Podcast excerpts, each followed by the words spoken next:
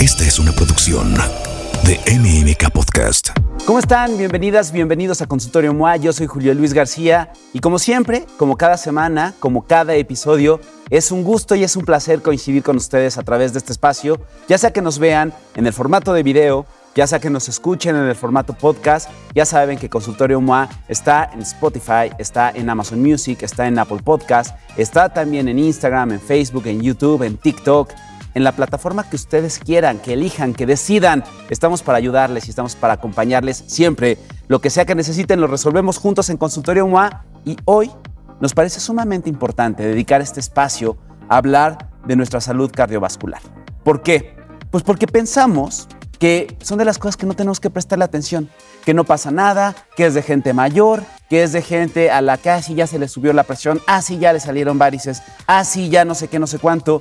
Y es hasta que o alguien de nuestra familia cercana, o alguien conocido, o nosotros mismos nos acercamos, descubrimos y entendemos que sabemos que hay muchas cosas que pudimos hacer de manera previa para poner atención en nuestra salud cardiovascular, para saber cosas que podemos cuidar a la edad que tengamos, a los 20, a los 30, a los 40, a los 50, seamos hombres, seamos mujeres, que podemos hacer, que podemos prestar atención para que evidentemente la persona en la que nos vamos a convertir, el adulto en el que nos vamos a convertir o quien somos, sea una versión mucho más sana de nosotros mismos. Y para eso les quiero presentar hoy a nuestra invitada. Es médico cirujano por la UNAM, tiene más de 15 años de experiencia dentro de la industria farmacéutica y hoy por hoy es gerente médico de salud cardiovascular en Organón, México. Está con nosotros la doctora Kira Chávez Villa. Porque nadie dijo que la adultez, el amor, el trabajo o la salud son fáciles. Julio Luis García resuelve tus agobios con los mejores especialistas. Consultorio MOA, ahora en podcast. Doctora, ¿cómo estás? Bienvenida. Muchas gracias, Julio. La verdad es que es un placer estar aquí en Consultorio MOA y sobre todo agradecerte el que nos des la oportunidad de platicar con todos tus seguidores. No, nos importa muchísimo porque además aquí en Consultorio MOA, de hecho por eso el nombre de consultorio, somos médicos frustrados. O sea, me hubiera encantado ser doctor y siempre que tengo la oportunidad de hablar contigo, con alguno de tus colegas, de verdad es que me da muchísima curiosidad y me da toda la curiosidad, porque en general los temas de salud en México, como que los pateamos. ¿No? Como que los evadimos, como que nos, metimos, nos metemos abajo de la cama y de las cobijas para no darnos cuenta, para no pensar, para creer que no tenemos que hacer nada y zas, hasta que nos topamos con pared. Hasta que alguien cercano a nosotros o nosotros mismos nos enfermamos y decimos, ¿cómo no supe? ¿Cómo no lo atendí antes? ¿Cómo no me di cuenta antes? Y cuando hablamos de salud, pues estamos hablando nada más y nada menos que de nuestra vida, de la vida de la gente a la que queremos. Entonces, primero para entender de qué hablamos cuando hablamos de salud cardiovascular. Fíjate qué interesante visión la que tú tienes y me llama mucho la atención que eso es lo que necesitamos hoy en día, de que los jóvenes, las nuevas generaciones, tengan ese foco en lo que debemos de hacer, porque no vamos a pensar en cuando ya seamos adultos o cuando ya seamos mayores y entonces ya me voy a preocupar, sino que necesitamos desde tu edad y desde antes, estamos hablando desde la edad de la infancia, el tratar de empezar a hacer cambios que hoy en día México necesita. Hablar de enfermedades cardiovasculares es un mundo muy grande. Hay muchísimas enfermedades, pero me voy a dedicar ahorita a tres que son las que más escuchamos y en las que podemos tener más conexión y entender cuál es la situación. Estamos hablando del infarto, estamos hablando de los eventos vasculares cerebrales en donde entran ahí que embolias, apoplegias, muchas veces decimos derrames cerebrales, pero todas ellas son eventos vasculares cerebrales. Y la tercera, que es en importancia y de la que más se presenta en nuestra población, insuficiencia venosa. Y como bien dices, como no es algo que estamos viendo, que estamos sintiendo y que va a llevar una serie de años el que se dé uno cuenta que lo tiene, desafortunadamente no hacemos nada. Hoy estamos hablando que las enfermedades cardiovasculares son la principal causa de muerte mundial. Nada más. O sea, nada más para que veamos y dimensionemos el tamaño de, de lo que estamos hablando y la relevancia que tiene. Correcto. Y te puedo hablar en millones. Pero a mí se me hace un poco fuera de contexto cuando decimos, pues son 275 eh, millones y dices, ¿eso cuánto es en relación al número de la población? Vamos a ponerlo más sencillo. A nivel mundial, por enfermedad cardiovascular, hay una muerte cada dos segundos. A nivel mundial, cada dos segundos muere Cada una dos persona segundos. por una enfermedad cardiovascular. La que tú me digas. Cualquiera de las que hemos hablado, existen muchísimas que la verdad es que no valdría la pena que ahorita dijéramos, sino que enfocándonos en las tres principales que ya dijimos. Pero a veces pensamos, bueno, el mundo es muy grande y probablemente eso no esté pasando en México. Vamos a platicar que en INEGI, en el 2022, nuestras estadísticas nacionales nos dicen que en México hay una muerte cada tres minutos. Y es la principal causa, tanto en hombres como en, mu- en mujeres mayores de 40 años. Así que estamos hablando de un problema realmente serio. Vean, vean qué importante. ¿Cuántos de los que nos están viendo, cuántos de los que nos están escuchando, uno, tienen más de 40 años, tenemos una audiencia bastante grande en este rango, pero si son más jóvenes de eso, ¿cuántos familiares que ustedes quieren con toda su alma y que les importa con toda su alma, tienen más de 40 años? Entonces, nada más para que mencionen, alguien cercano puede estar en un riesgo muy, muy, muy grande de Exacto. tener alguna enfermedad eh, cardiovascular. Exacto. Y mira, la verdad es que cuando ya hablamos de 40 años, pues no se nos hacen personas mayores. O sea, Ah, los yo tengo 40. 44 y parezco un chavito de 20. Exactamente. Entonces, yo te voy a dar una analogía que a mí me gustó mucho, porque de verdad que cae mucho el 20, sobre todo con las nuevas generaciones. Tengo un hijo de 15 años y entonces te imaginarás que mi mayor problema con él es ahorita pensar en el tabaquismo, el alcoholismo, la drogadicción, las fiestas. Y entonces ahora te dicen que hay que dialogar con los adolescentes para que te entiendan, no como antes, porque a mí en mi época nada más me dijeron, y ya. no vas a la fiesta y punto se acabó. Sí, sí, sí, sí. Ahora no. Y entonces yo le decía a mi hijo, fíjate, la prevalencia de muerte por accidente automovilístico secundario al alcoholismo es de una cada media hora. Por eso es que estamos tan interesados en llevarlos a las fiestas, en recogerlos y toda la problemática que todos los días escuchas en tus noticias. Y entonces cuando le digo que hay una muerte cada tres minutos en México por enfermedad cardiovascular, él me dice, oye, Ma, tú estás más cerca de la muerte que yo. Al principio me dio mucho gusto porque dije, ese niño que parece que anda perdido en el espacio, porque Tiene todos los lo adolescentes que están, creemos, claro. sí captó el mensaje. Lo segundo es la tristeza que te da, porque tiene toda la razón. ¿Y qué es lo que estamos haciendo? Por eso hoy me pareció una excelente oportunidad que nos estás dando, Julio, porque de verdad que necesitamos hacer conciencia de que lo que nos está matando son las enfermedades cardiovasculares. Vean este dato. Se estima que en México el 70.3% de la población adulta vive con al menos un factor de riesgo de enfermedad cardiovascular. Correcto. 70.3% de la población, es decir, 7 de cada 10 de las personas mayores de 40 años tenemos por lo menos un riesgo de enfermedad cardiovascular. Y cuando hablamos de factores de riesgo, queremos decir aquellas enfermedades en las cuales van a tener una repercusión para que desarrolles la enfermedad cardiovascular, porque al final de cuentas el que tú te mueras de un infarto o el que tú tengas un evento vascular cerebral, un derrame, una embolia, es la culminación, pero lo que va a iniciar el proceso, y te lo voy a describir para que veas qué tan sencillo es que todos tengamos por lo menos a un familiar, a un amigo, a una persona junto a nosotros teniendo este problema. A ver, cuenta. Son hipertensos, diabéticos, obesos, que son sedentarios, que no hacen actividad física, que, haya, que hay tabaquismo, que haya alcoholismo y obesidad. Y es que ve, a mí me trauma cada que estoy cerca de alguna consulta médica, que acompaño a alguien, cuando empiezan a hacer la historia clínica, ya es casi, casi dado por hecho que alguien de más de 40, 50 años es enfermedades preexistentes, no, pues ninguna. Hipertensión, ah, no, sí. Diabetes, ah, no, también. O sea, como que ya casi, casi estamos preguntando color de pelo. Exacto, y no le damos la importancia, porque ser hipertenso o tener dislipidemia, que es una de las enfermedades de factores de riesgo importantes, que es tener el colesterol alto. ¿Cuántas personas no has tú conocido que te dicen, ah, pero nada más tengo el colesterol alto? Nada, Nada más. es cuando te empiezas a preocupar y dices, la verdad es que no le estamos dando la importancia. Y probablemente lo que nosotros hoy en día en Organón tenemos toda la, la intención de llevar a cabo este cambio que necesitamos, la revolución de nuestra forma de vida, es dedicarnos a una salud integral.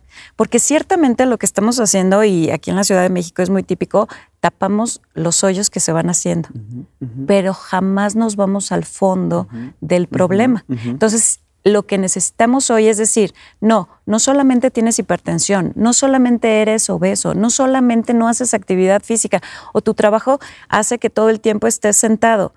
Eso lo vas uniendo y con dos factores de riesgo, nada más dos, el que tú gustes de todos los que hemos platicado hasta ahorita, aumentas el 20% de presentar en los siguientes 10 años una enfermedad cardiovascular.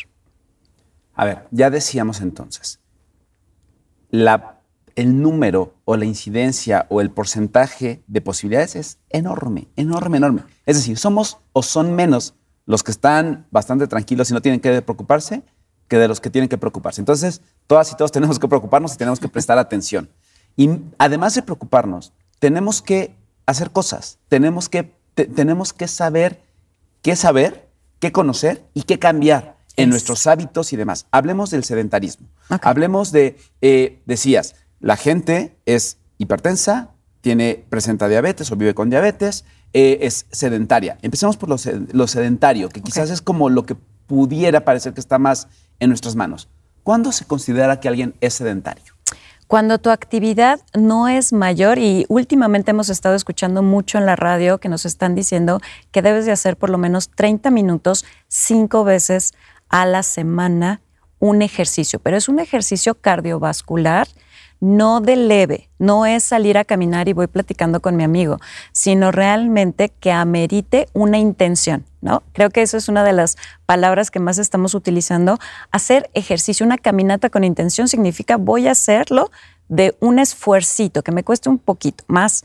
Subir escaleras, bajar escaleras, no fuerza, necesitamos un gimnasio. A veces tenemos esa, esa idea preconcebida de que hay un espacio para hacer el ejercicio y no, lo podemos hacer en nuestra casa. Es más, hasta bailar es un excelente ejercicio y lo tenemos que hacer durante 30 minutos cinco veces a la semana.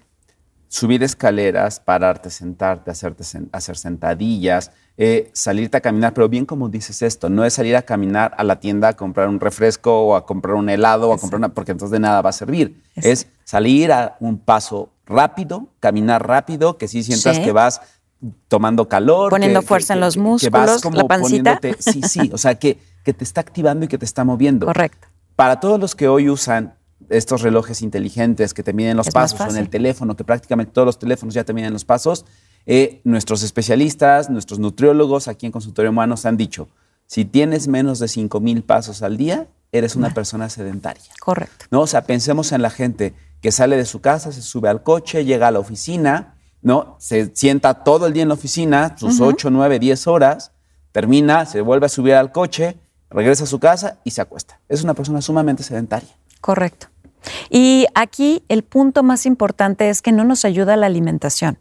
Hay que ser completamente honestos en que desafortunadamente es maravillosa y exquisita toda la comida de México, pero al ser una comida mestiza, al tener una influencia de muchas partes del mundo, hemos combinado desafortunadamente mal, porque muchas veces me dicen, ¿por qué los europeos no tienen este problema como nosotros? Bueno, porque ellos nada más tienen el trigo y nosotros tenemos trigo y maíz y comemos de los dos, porque si no en un día, pues no me van a dejar mentir, pero comemos un bolillito y comemos tortillas. Entonces ahí es donde estamos generando una mala alimentación. No es la cantidad, sino que desafortunadamente, y eso va mucho al primer comentario que tú hiciste, ¿por qué no hacemos caso de estas enfermedades cardiovasculares?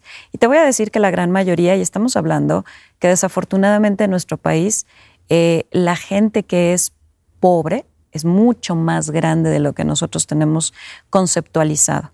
Y cuando decimos pobre, estamos diciendo que el hecho de que no nos alimentemos bien es porque comemos para satisfacer el apetito, pero no, para, nutrirnos.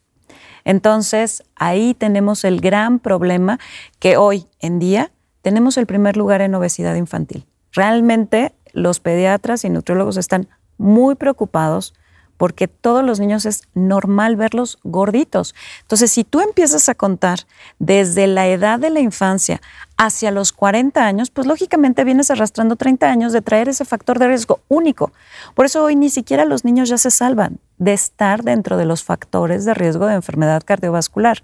Y menos ellos, porque va a ser una vida, van a ser 30 años en donde vas a estar generando esa enfermedad y por lógico, hoy estamos viendo cada vez a gente más joven, entre los 40 y los 50 años, infartándose que desafortunadamente, sí, claro. Porque antes decíamos que los infartos solo eran para los hombres y que las mujeres se salvaban. Y ya no es así. No, y queremos quitar esa leyenda urbana. Por eso es que nuestra intención es en la salud integral de la mujer. ¿Por qué? Porque estamos convencidos que si tú cambias la manera de pensar en una mujer en cada casa de México, va a cambiar en toda la familia. Seguimos siendo el eje 100%. que maneja y que, sobre el cual al resto del círculo familiar. Así que si la mami está convencida de que tenemos que hacer dieta, de que tenemos que hacer ejercicio y sobre todo un egoísmo positivo, la mami debe de ser la primera en ir a consulta, porque las mamis somos las últimas en que vamos. Llevamos a todos. Sí, sí, sí, sí. se le está cayendo un brazo y no, no, primero mi hijo que vaya a ver al dentista. No, espérate, ¿no? Y si tú no estás. Hasta en el avión nos dicen, ¿A quién es el primero que hay que poner en la mascarilla? A uno. A Después uno. ayudas al Exactamente. Esa es la parte y me encantó ese ejemplo. Lo voy a utilizar ahora que seguimos eh, platicando con los médicos, porque también los médicos tenemos que hacer esta labor. Estamos hablando de los médicos de primer contacto, no importa la especialidad que tengamos. Hoy en día los cardiólogos están levantando la mano para que los ayudemos, porque este problema ya se salió de control. Es una realidad y los cardiólogos así lo han expresado. Lo que hemos hecho hasta ahora de nada ha servido porque los números siguen a la alza. Y como estábamos platicando, las mujeres tenemos la idea de que no nos infartamos, pero hay muchos factores que determinan esto.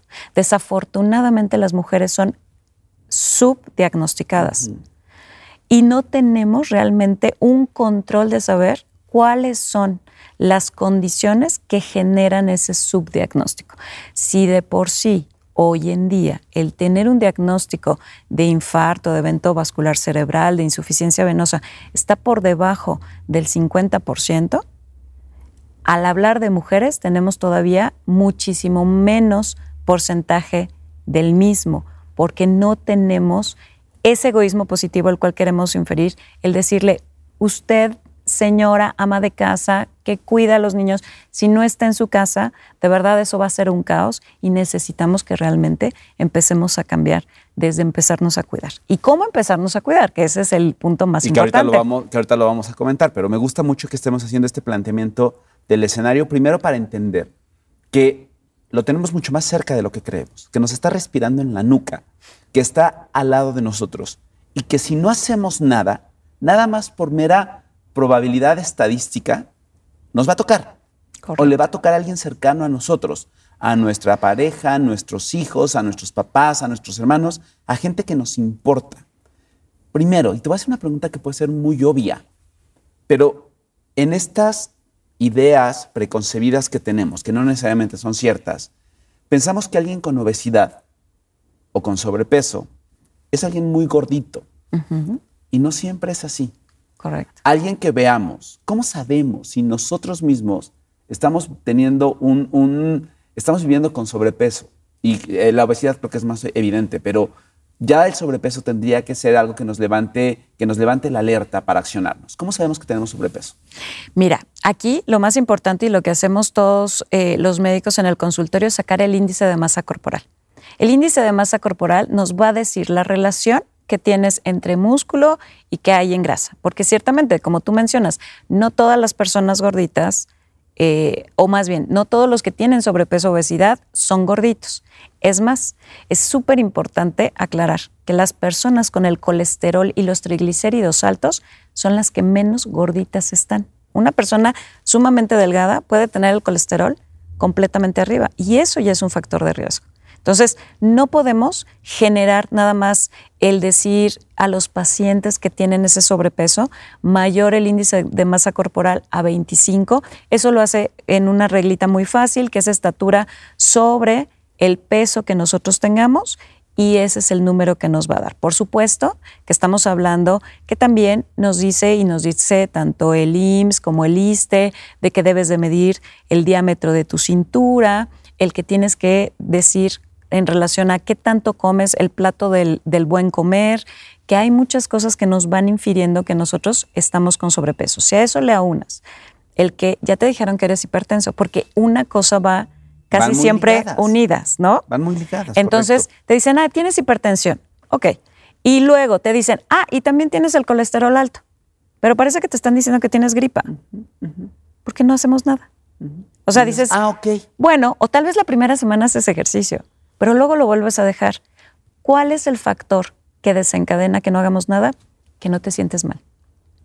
Que son enfermedades muy silenciosas. Correcto. Que tener el colesterol alto no duele. Nada. Que ser diabético no duele en sus etapas iniciales. Que no, nada. O sea, ni te enteras. Exacto. Si no te haces un examen de sangre de glucosa, ni te enteras. Y los hipertensos se sienten mal y se toman el medicamento y se sienten bien y lo sueltan. Entonces, sí. Dice, como si ya se curaran. Exacto. Si con sea- la diabetes que se sienten mal, dejan de tomar el medicamento, porque yo creo que has tenido la oportunidad Sí, sí, de platicar sí, este tema de diabetes que podría llevarnos horas, pero de hipertensión e hipercolesterolemia estamos todavía peor, menos. vienen hace. relacionados, se juntan. ¿Por qué se relacionan?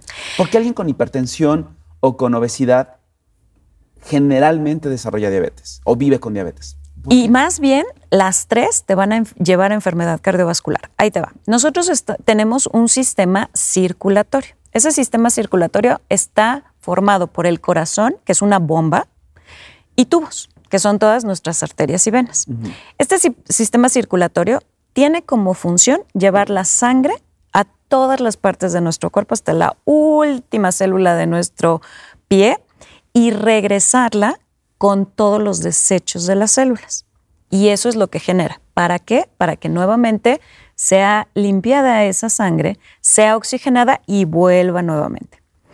Aquí lo importante es reconocer que cuando falla cualquiera de los dos elementos, ya sea la bomba o los tubos, deja de hacer la función que es indispensable para que todas nuestras células vivan, que es llevar oxígeno y llevar nutrimentos. Y todo está per- perfecto hasta ahí. Y alguna vez me pregunté, ¿y no hubiera sido más fácil que todas nuestras células estuvieran rodeadas de esa sangre? O sea, que no tuviéramos que tener esos tubitos, sino que más bien este- estuviéramos encharcados Como nadando. en esa sangre. Y el punto más importante, la sangre es tóxica para nuestras células. La sangre no debe de salir de estas arterias y de estas venas. Esa es la razón por la que existe.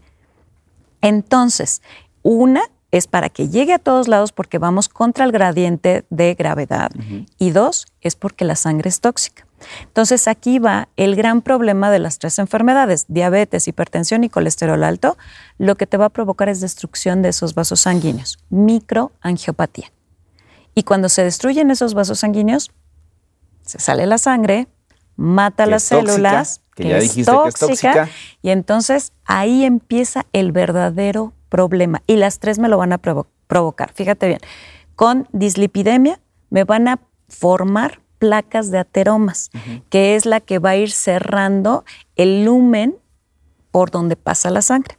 Sí, sí, el tamañito donde circula. Por Exacto. eso la gente se infarta. Por eso se infarta, porque se va cerrando hasta que llega un Se momento tapa. en que no. La hipertensión hace que se endurezcan estos vasos sanguíneos. Porque pensemos que las venas y las arterias son como una manguerita. Sí, Que igualito. tiene una textura flexible, que tiene una Así estru- es. estructura como que si de repente requiere mayor paso, se puede hacer más grande, si requiere menos, se contrae. Correcto. El cuerpo hace eso todo el tiempo. Todo el tiempo. Cuando esta tubería se empieza a enfermar, eso se vuelve más, hagan de cuenta, un tubo de PVC. Exacto. Más duro, que si necesita más, pues da lo mismo, porque no se va a, hacer, no se va a ensanchar. Te va a provocar mayor resistencia Totalmente. y en cuanto tú se la aumentas, ¡pum! Se revienta. Entonces ahí el problema, volvemos a lo mismo, la sangre se sale.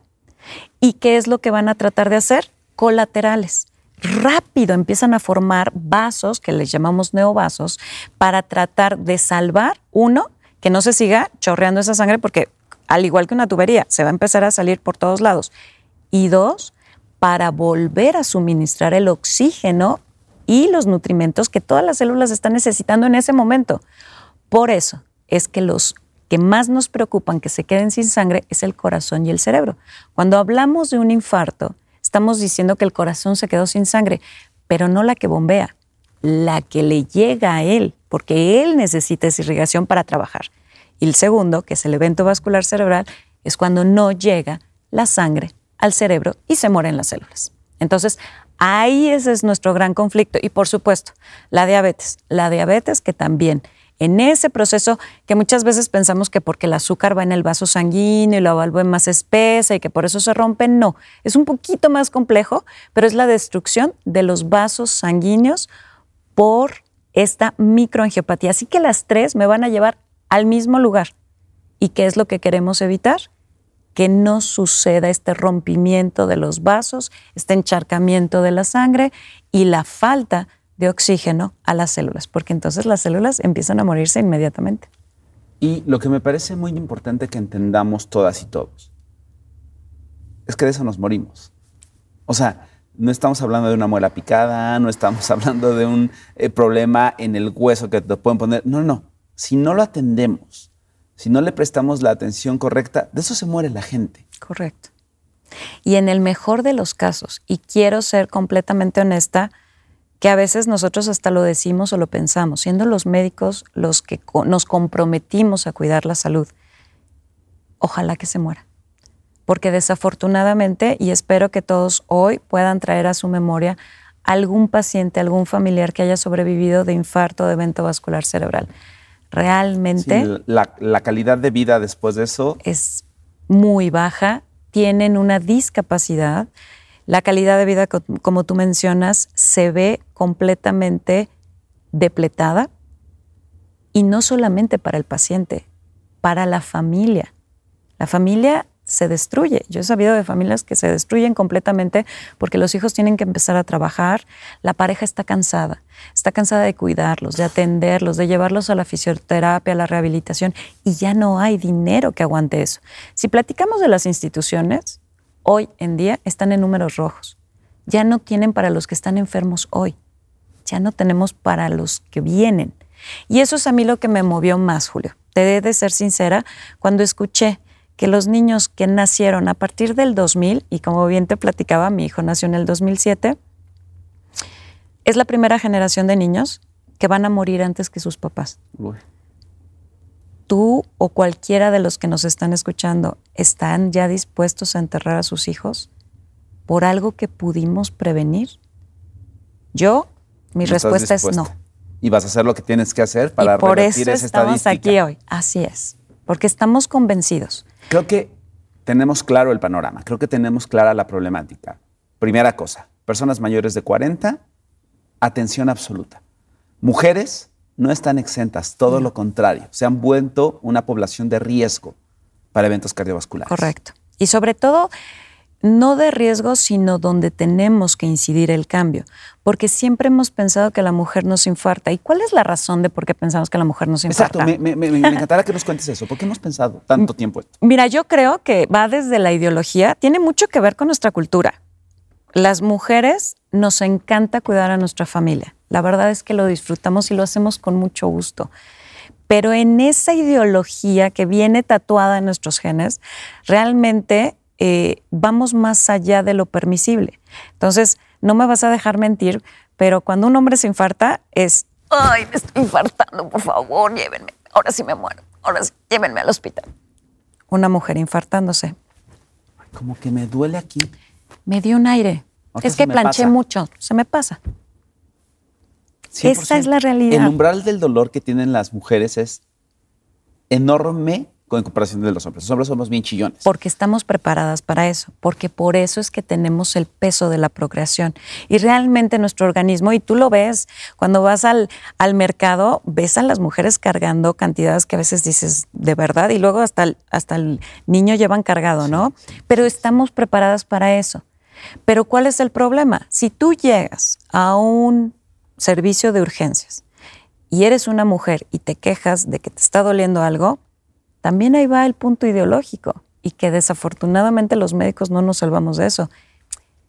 Está estresada, se ha de haber peleado con el marido. Ahorita se le pasa.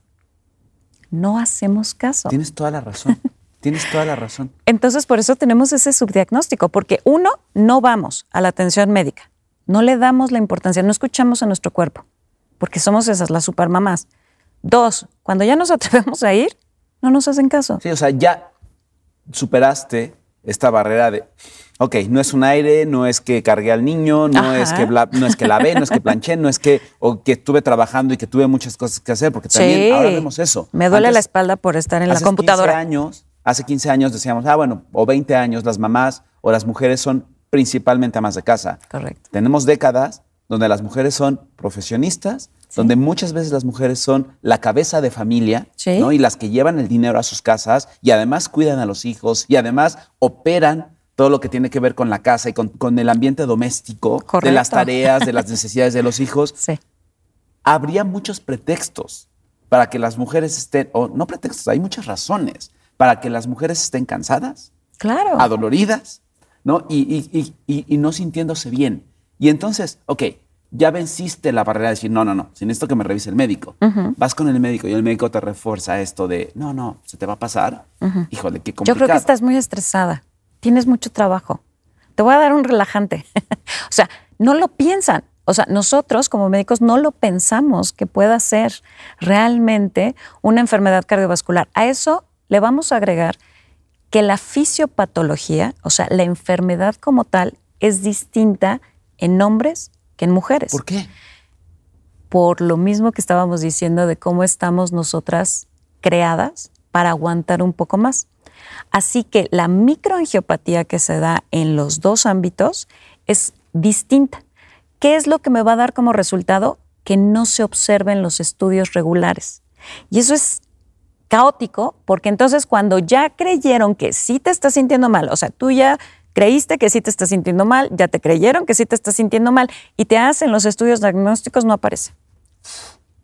entonces, ¿Y por ahí no vamos por la? Por tercera barrera, por esto. Porque la enfermedad en sí tiene un papel diferente y entonces al momento que hacemos los estudios que son los de base para un diagnóstico, a veces quedan ocultos. Entonces ahí es por eso que tenemos que hacer este esfuerzo los tres, las tres esferas, el paciente, el médico y nosotros como industria farmacéutica en poder dar esta información para que tengamos en la cabeza estos, estos valores que son sumamente importantes para tratar de hacer el diagnóstico. Y el cuarto, que es el más importante. Siempre hemos hablado que las mujeres, por el asunto de las hormonas, estamos protegidas, que las hormonas es, es una especie de manto milagroso que nos envuelve y que hasta después de la menopausia no te debes de preocupar porque tenemos hormonas que son las, eh, podemos decir, cardioprotectoras. Sin embargo, no hemos tomado en cuenta que, por ejemplo, un adolescente que vino por sus hormonales y entonces ella por lo menos va a tener 20 años de uso de hormonales. Gracias a Dios estamos cambiando el concepto de la anticoncepción y si los van a utilizar. Esa mujer durante 20 años ya ha tenido un factor de riesgo, que es tomar ese hormonal. Vamos a la mujer que se embaraza y que tuvo una preeclampsia, que tuvo diabetes gestacional, que tiene obesidad mórbida por ese embarazo. A partir de ese momento ya debería yo de estar controlando su factor de riesgo. ¿Cuándo hacemos eso? Con trabajos vemos que salga bien el bebé y que todo esté Sí, bien, ya parece está ahí. Solo importa que el bebé salga Sale. bien. Sí, claro, ya, vete. Y entonces vuelvo a ver a esas mujeres hasta después de los 50, porque como no les ha pasado de la menopausia, como todavía sienten que esas hormonas las están protegiendo, pues lógicamente voy tardísimo, porque ya pasaron 20 o 30 años en donde pude hacer una diferencia, pude haber hecho acciones para prevenir la enfermedad cardiovascular y no lo hicimos, porque nunca las vimos, están invisibles. Entiendo que la industria farmacéutica, entiendo que ustedes en Organón han desarrollado y hay terapias médicas para poder controlar, monitorear y estar pendientes de esto. ¿Cómo? ¿Cómo accedemos a ellas? ¿Con quién vamos? ¿Qué hacemos? En esta lógica de que el paciente tiene que ser absolutamente corresponsable de su bienestar, ¿cómo conseguimos esto? ¿Cómo, cómo accedemos a este monitoreo? ¿Con quién vamos? ¿Qué hacemos? Mira, primero que nada, creo que el foro que nos has brindado es de los que más aprecio, porque de verdad el hablarle a la comunidad y decirle, tienes que tener en la mente que si ya te dijeron que eres hipertenso, que si ya te dijeron que tienes el colesterol elevado, no es nada más eso. No, es se va a porque, quitar solo. Exacto, y no es porque no te sientas mal, no te va a pasar algo peor, porque en el mejor de los casos te vas a morir, pero si no te mueres, no quiero estar en tus zapatos. Vas Esa es una realidad. mal. Eso es una realidad. Entonces, el decir, ya lo tienes o eres obeso, no haces ejercicio, fumas, tomas, y a eso le agregamos diabetes, que en la mayoría de los casos, ¿cuántos no tenemos por lo menos un diabético en familia? Sí, sí. Entonces, si haces esa conversión de todos esos factores y dices, tengo que ir al médico, en cuanto te diagnostiquen, hacer caso y entender que muchas veces no es una prueba de fe, porque tenemos un laboratorio, te van a mandar a hacer un estudio de sangre muy sencillo, perfil de lípidos, donde van a poder ver cómo está tu colesterol, tus triglicéridos, te van a tomar tu presión, que eso ya lo hacemos, ah, ya tenemos hasta baumanómetros eléctricos para tener en casa, pero lo más importante es creérnola y decir, me tengo que tomar un medicamento. Entonces aquí el punto clave es el tratamiento. El tratamiento que a veces decimos, ay, se me olvidó, o, o no, ahorita no es importante. Porque sí es cierto, el poder económico, desafortunadamente, en nuestra sociedad mexicana no nos está alcanzando para lo mínimo y por supuesto, pues para lo que no es mínimo, pues tenemos menos, ¿no? De que si voy a decidir entre comer o tomar el medicamento, es una decisión difícil. Pero en el caso que tengamos la oportunidad de seguir este tratamiento, hay que dar tratamiento, porque lo mejor es que este tratamiento es tomado. Tanto nosotros para hipertensión como para dislipidemia tenemos tratamiento oral. El único punto es que a veces creemos que no nos va a pasar nada y dejamos el tratamiento. Entonces aquí eh, el mayor de los consejos que podríamos decir es no esperes a que te sientas mal, porque cuando ya te sientes mal y cuando ya estás mal, ya vamos tarde, ya Sí, es otra perdimos. cosa. Ya estamos hablando de otra cosa. Es correcto. ¿Quién es el especialista médico que nos debe orientar sobre el tratamiento farmacológico a tomar? ¿Es el Eso cardiólogo, el médico general? ¿Quién es? Eso es otra de las ventajas. Todos los médicos de primer contacto. No importa la especialidad. El Así es. ginecólogo, si es que... Y, y por cierto, o sea, esa es parte de lo que a mí me mueve. Yo soy oftalmóloga, yo realmente no tengo nada que ver en este ámbito, pero estoy convencida de que si no todos ahorita nos ponemos la bata y nos subimos las mangas y empezamos a trabajar dentro de nuestra familia, porque dentro de nuestra familia tenemos papás, tenemos hermanos, tenemos tíos, tenemos la madrina que tanto queremos y que nos cuidó. ¿Qué estrategia estás haciendo en tu casa? Empecemos por la casa, empecemos por los que nuestro primer círculo y empecemos a dar tratamiento, porque un paciente con el colesterol alto, con la presión no controlada y diabético es una bomba que está caminando y tarde que temprano va a explotar. En el mejor de los casos ya dijimos, se va a morir, pero si no se muere, Qué fuerte, qué fuerte eso que nos dices, doctora, así de claro y así de contundente. Que alguien que no se cuide, que alguien que no se atienda, que alguien que no ponga atención a su hipertensión, a su sobrepeso, a su diabetes, es una bomba de tiempo. Y en el mejor de los casos se va a morir. En el peor de los casos hay muchos escenarios sumamente complicados, tener condiciones de vida sumamente precarias que destruyen familias, que acaban con seguros de gastos médicos, No. que no hay dinero que alcance porque al gobierno no le alcanza, los servicios públicos han estado rebasados, si no es que Rebasados. colapsados en muchos, en muchos sentidos. Vaya, es un tema serio. Me importa mucho que nos hables, para ir cerrando, del componente genético. Si vengo de papás hipertensos, con sobrepeso, con diabetes, si yo vivo con sobrepeso, con hipertensión o con diabetes, si mis hijos empiezan a tener sobrepeso, obesidad, ¿dónde paramos eso? ¿Dónde paramos esa rueda que parece interminable, que parece que no puede hacer nada y que nada más es como una herencia del mal? Exacto, y, y realmente esto nos enfrentamos cuando el paciente nos pregunta hasta cuándo voy a tomar el medicamento. Es para toda la vida. Y entonces se quedan así de, ¿toda la vida voy a tomar pastillas? Sí, si no cambiamos lo que hoy sabemos que tenemos que cambiar. Y como tú bien lo mencionas, si tenemos que hablar de genética, es en donde probablemente menos probabilidades de cambio. ¿Por qué? Porque si tú tienes una herencia de familiares que ya son cardiópatas, hipertensos y diabéticos, tu genética ya está descompuesta. Y todavía no tenemos la manera de componer la genética. Pero lo que sí podemos componer son los factores ambientales, lo que rodea a que esos genes no terminen de botarse. No se activen. Exacto. No terminen de, de provocar la enfermedad, de desarrollar la enfermedad. Y entonces estamos hablando que esto, por eso te decía, qué bueno que las nuevas generaciones se estén dando cuenta de que no hay que esperar a llegar a los 40 años. Hay que empezar desde los niños. Eso de ver a los niños gorditos no es sano y no es bueno tenemos que cambiar la manera de alimentarnos. Y eso no significa que dejemos de comer. Porque ciertamente yo he tenido pacientes que me dicen, doctora, yo como frijoles y tortilla, ¿cuál me quito? No, es aprender a tener una alimentación más balanceada. Somos un país con una riqueza en frutas y verduras que no tenemos ni siquiera un pretexto. Pero nos cuesta más trabajo pensar en hacer una ensalada que salir a comprar el pastelito a la tienda. Es que eso me parece importante, ¿no? Porque de repente hemos hablado mucho de que es más caro comer de manera saludable. Y a ver, es más caro si nos vamos con las modas, es más caro si de repente, que, pero hay, lo hemos hablado aquí con muchos especialistas, estos famosos superfoods, ¿no? O sea, que decimos, bueno, sí, es más caro comprar zarzamoras y berries y todo esto, pero las lentejas no son caras. Y también son una. Y el amaranto. Y el amaranto también es, es, y eso es, una super La botanita. Chía no es tan cara y también es un superfood. Los frijoles son extraordinarios. O sea, sí hay muchas cosas que podemos hacer.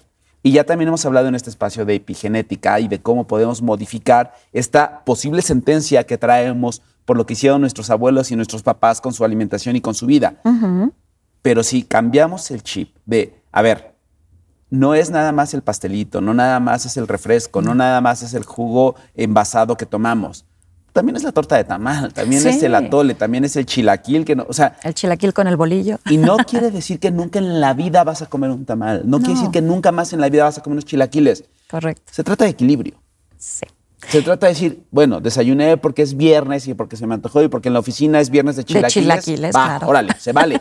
Disfrútalos y dátelos. Sí. Pero en la tarde vas Comete a tener que cambiar verdura. tu sopa de fideo, Claro. vas a tener que cambiar tu milanesa con papas. Exactamente, por una sopa de verduras y probablemente por un, una pechuga de pollo asada. Un pescado. O sea, que muchas veces pensamos que es caro por el hecho de que tenemos que poner mucha proteína, pero lo más maravilloso es que en los adultos la proteína es lo que menos nos debe de importar. O sea, ahí es donde tenemos que hacer el cambio. Pero todo esto es educación. Y educación también significa el cambiar de decir, no voy a hacer ejercicio, sino voy a ejercitarme. No es tener que ir a un gimnasio o a una clase en específico, sino donde estoy y lo que tengo es lo que voy a utilizar. Porque muchas veces, y me ha tocado que la señora de los tamales me dice, doctora, es que yo camino este, 20 cuadras para llegar aquí. Entonces yo ya hice mi ejercicio. No, su cuerpo está acostumbrado a eso. Me tiene que dar algo más, porque eso ya no es ejercicio. Eso ya es su actividad normal y lógicamente eso no me está ayudando a que estas grasas, porque eso es lo más importante entender, estas grasas no pueden estar en el torrente sanguíneo, no deben de estar, porque eso es lo que nos hace que se taponen. Entonces, si yo no las movilizo, si no las saco de ahí, entonces ahí empieza el problema. Y esto es 24/7. No es cuestión de que hoy, ay, me dio una embolia y ya estaba yo sentado y me dio la embolia. No. De la nada. De la nada, como decíamos, así nada más. No, han sido años en los que has tenido el colesterol elevado, has tenido los triglicéridos elevados, no hiciste nada, no tomaste nada, no hiciste ninguna de las indicaciones que te mandaron y desafortunadamente esta es la consecuencia, ¿no? A ver, quiero hacer como un, un corte de caja para cerrar. Ok, estamos donde estamos. Tenemos 20, 30, 40, 50 años. Estamos, espero, en peso controlado. ¿De dónde partimos? ¿Qué hago? Voy, me hago un estudio de sangre, voy al médico, busco una consulta. ¿De dónde parto, doctora? Para revertir esto, para cambiar esto, para ponerle un freno de mano al 7 de cada 10 mexicanos que tienen un riesgo fuerte de tener alguna enfermedad cardiovascular. Exacto. Lo primero es tener conciencia y eso ya lo estás diciendo tú y ya te quedaste con esa idea y ya vamos sobre eso. Dos, voy a buscar el tener una consulta aunque no me sienta mal, porque estamos con esa idea de que tenemos... No te tienes que sentir No. mal. Nada más quiero saber cómo estoy. Perfecto. Una vez al año. Ve al doctor Una vez que al te haga un examen o que te haga una consulta. y tu médico familiar es el indicado. No necesitas buscar a un especialista porque aparte el recurso no nos va a dar. Entonces, tu médico le vas a decir, quiero saber cómo estoy de la presión, de la glucosa y de el colesterol. Te van a mandar a hacer una prueba de sangre muy sencilla. Con eso, él va a estar en condiciones, más la revisión que te haga, de decirte en dónde estás parado. Si tienes el colesterol, la presión o el azúcar elevada en sangre, lógicamente va a iniciar tratamiento. Primero, no te bloques. No digas, no, es que soy Sí, prediabético. no evadas, no evadas. Es que me puse nervioso y por eso la Me presión subió. Ajá, ajá. O sea, mejor vamos a decir, ok, no pasa nada. ¿Cómo vamos a arreglar esto? Ah, te vas a tomar una pastillita, vas a hacer esto, vas a hacer el otro. Empecemos a decir sí al cambio. Porque eso es lo que necesitamos. Sí al cambio, déjate guiar por el médico. Tu médico familiar está en condiciones de darte tratamiento perfectamente para tu hipertensión, para el colesterol y para el azúcar. No necesitas buscar especialistas. Pero si desde ese primer punto empiezas a hacer el cambio, yo te aseguro que no va a ser necesario que tengas un final que no estamos deseando. Y si me permites agregar y dime si estás de acuerdo conmigo, tómalo en serio. Tómalo en serio y sé, hay cosas con las que uno tiene que ser serio y hay cosas con las que uno tiene que ser estricto. Sí. Y si el médico te está pidiendo o te está recetando o te está indicando un tratamiento, sé estricto. Y sé estricto con los horarios. No es que te tomes la pastilla un día a las 6 de la mañana y el otro día a las 12 del día y al otro día se te olvidó y al otro día a las 4 de la tarde. No, no, no, no. Los medicamentos tienen un ciclo de comportamiento en tu organismo. Correcto. Entonces, si te lo tomas en las mañanas, es en las Tiene que mañanas. ser. Correcto. Puedes no estar de acuerdo con el médico y eso se vale. Pero entonces buscas una segunda opinión, una tercera opinión, no lo que te dijo tu comadre, no lo que te dijo tu amiga, no lo que te dijo tu compañera de cubículo.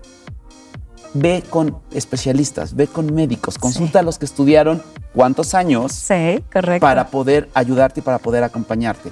Y cuántos estudios y cuántos años de investigación tienen laboratorios como ustedes en Organón para Claro. saber que un medicamento es el que le va a servir a una persona. Por supuesto, comprométete. Esa sería la palabra clave. Comprométete con la vida.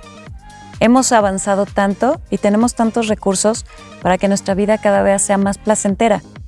Vivámosla. Y eso solamente va a ser con salud. Haz tu chamba y haz tu tarea. Así es. Doctora, que sea el primero de muchos. Muchas gracias, por venir, muchas gracias por acompañarnos. Espero que hayas disfrutado este teatro que es tuyo. Sí, mucho, mucho. Muchas gracias, Julio. Y la verdad es que encantada de poder tener esta ventana para llegar a todos, porque esta no es información para los médicos, es información para todos y todos debemos de saberla y conocerla. Y me encantó esto que nos, que nos ayudaste a entender. La salud es un trabajo de todos. De nosotros como pacientes, de los médicos que nos ayuden, de la industria farmacéutica que ha hecho este trabajo para investigar y para llevar tratamientos seguros para las personas. Es un trabajo de todos. Correcto. Muchas gracias. Gracias por estar acá. Gracias a ti. Con esto nos vamos. Que tengan una excelente mañana, tarde o noche. Y nos vemos o escuchamos en el próximo episodio de Consultorio MOA. Porque nadie dijo que la adultez, el amor, el trabajo o la salud son fáciles, Julio Luis García resuelve tus agobios con los mejores especialistas. Consultorio MOA, ahora en podcast.